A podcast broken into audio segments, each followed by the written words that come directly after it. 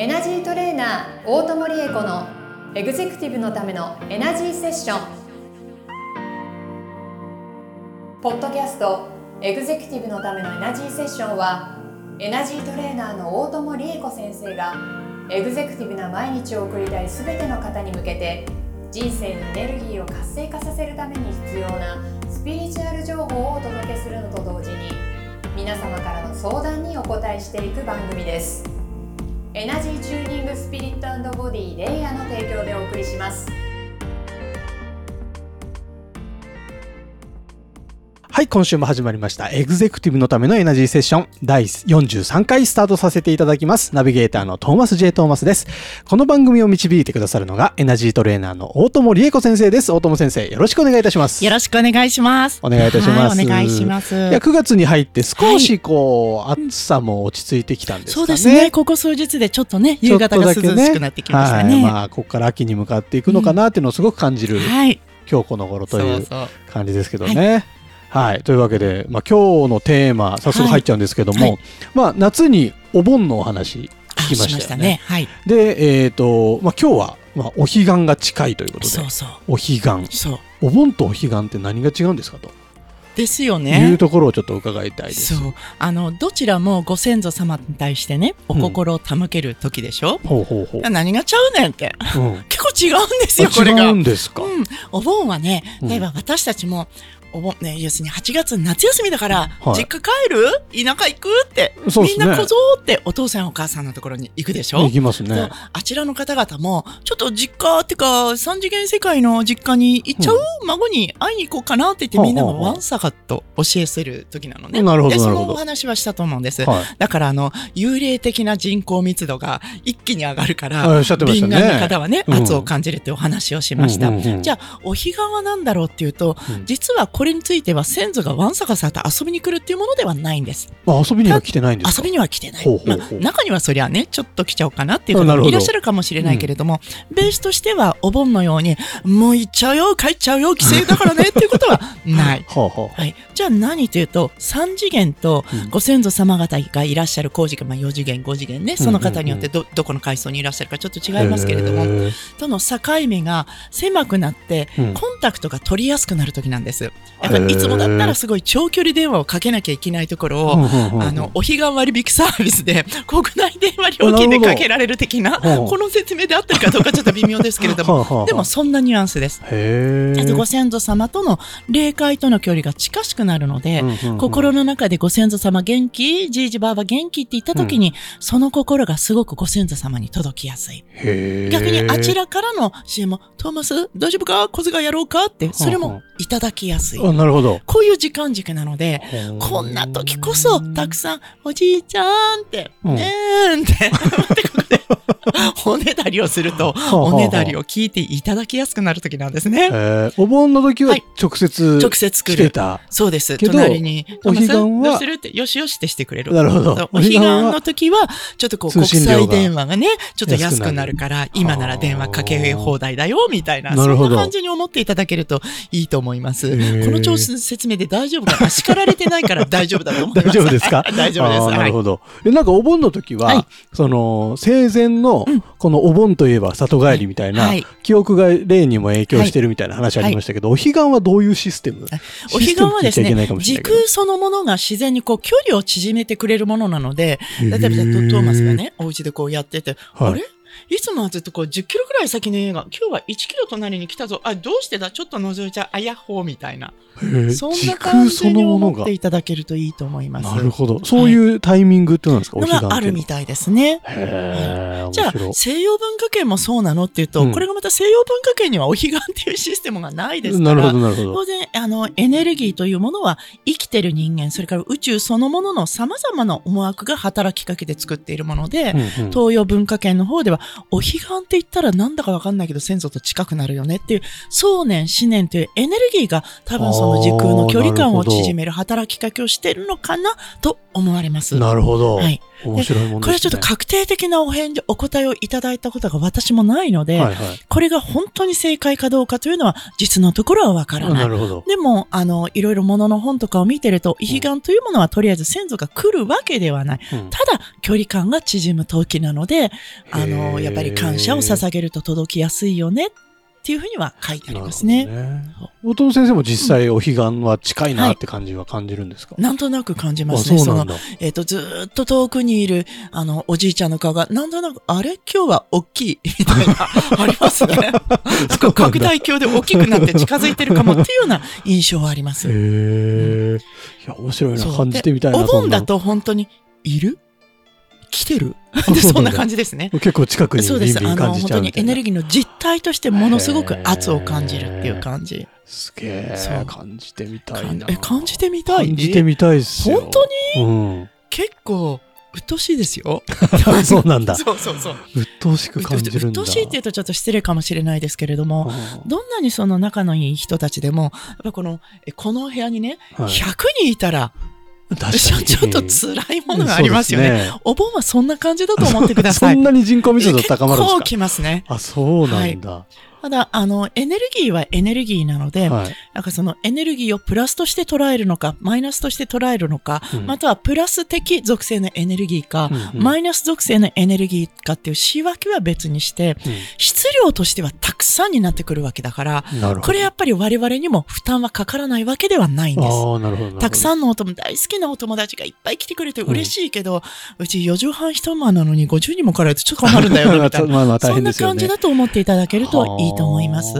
うん、なるほどね、はい、じゃあちょっとお盆とお彼岸の違いはなんとなく分かってきたんですけど、はい、大友先生が思うお彼岸のおすすめの過ごし方みたいなのってありますか？おすすめの過ごし方はね私的には基本的にはお盆と同じだと思ってます。だってご先祖様が近くにいらっしゃるわけだから、はい、はい、なのでもうおねだりを私はいっぱいしてます。で、お盆はね、向こうがこう、わんさわかさと押し寄せてきて、はい、気がついたら家に、あ、遊びに来てくれたの、ありがとうっていう話だけれども、はあ、逆にお彼岸は自分のお部屋にはいらしてはないわけだから、うん、こちらからお声をかけすると、あ、りえこ、わざわざ電話かけてくれたんだねって、余計喜んでいただける時なんじゃないかなという気はしますね。へえ、うん、じゃあ、こっちから、ご先祖様に話しかけるというか。そうです。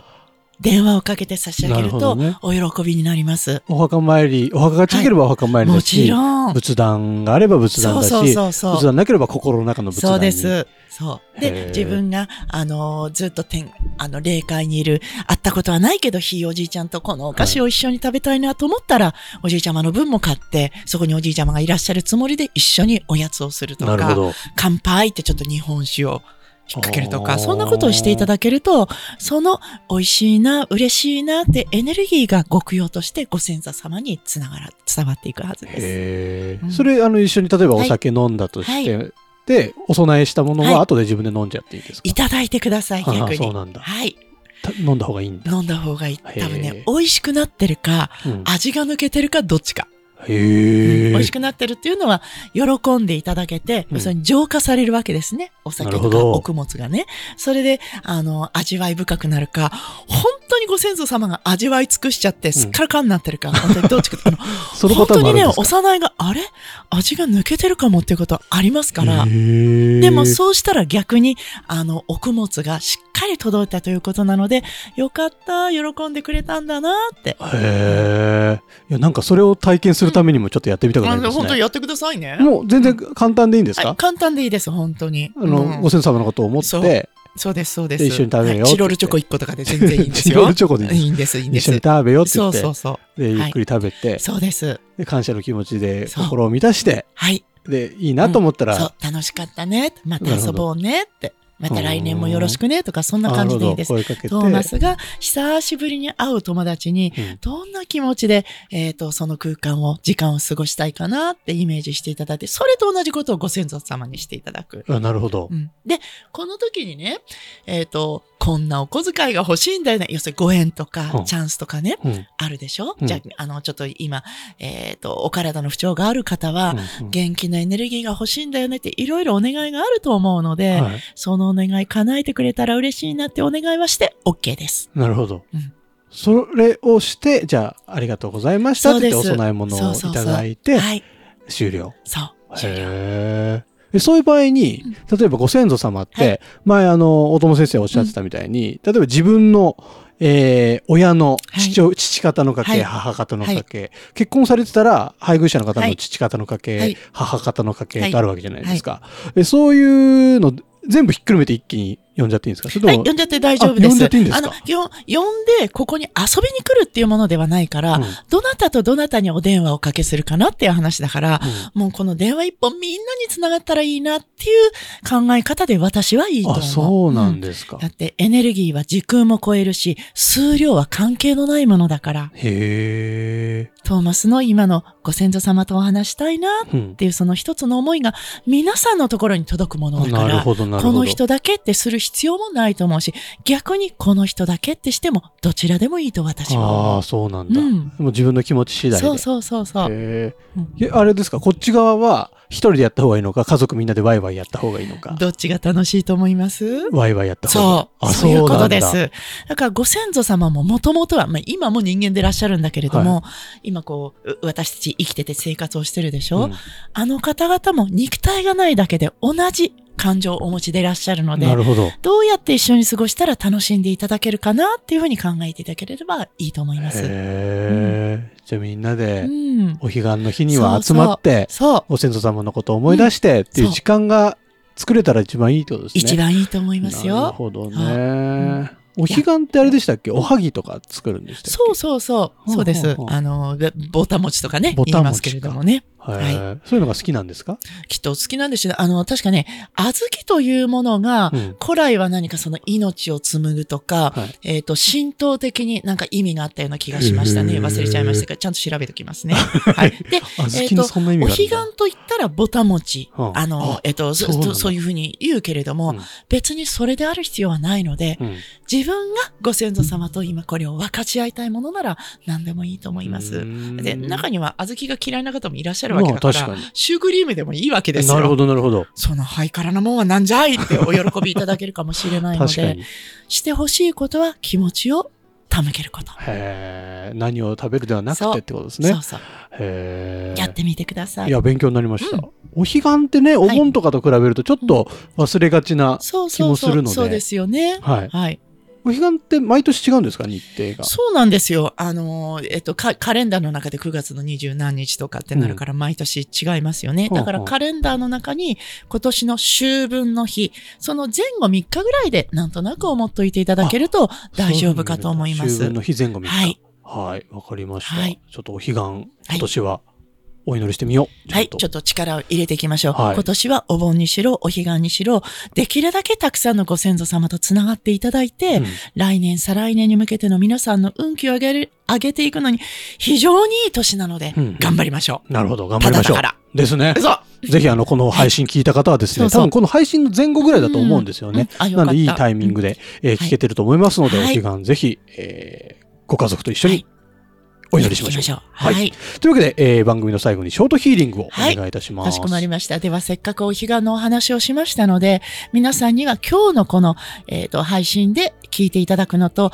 できれば、あの、お彼岸のね、その前後3日の時、えー、だから都合約1週間、うん毎日この回を聞いていただいて、ショートヒーリングでご先祖様に手を合わせいただくと、その感謝の気持ちが伝わると思うので、いいでね、そのようなエネルギーを皆さんにお届けしておこうと思います。お願いします。はい。じゃあ、トーマスもリスナーの方と一緒に心の中で手を合わせて、はい、ああ、ここにご先祖様たちの、えっ、ー、と、医療兵に電話がつながるんだな、電話かけてみようかなってイメージをしてください。はい。そう。一回の電話でみんなにつながります。トーマスのみんな元気？本当にいつもありがとうね。その真心がたくさんのご先祖様に伝わっていきます。うん、伝わっていったその心がずっとずっとリレーになって大きな波紋になってすべての方のご先祖様への感謝のおたむけになっていきます。それではその思いを込めてこの感謝を大きく大きく広げていきましょう。そうそうそうイメージして、私のご先祖様、うん、みんなのご先祖様、そして全世界のご先祖様に、ありがとう。本当にありがとう。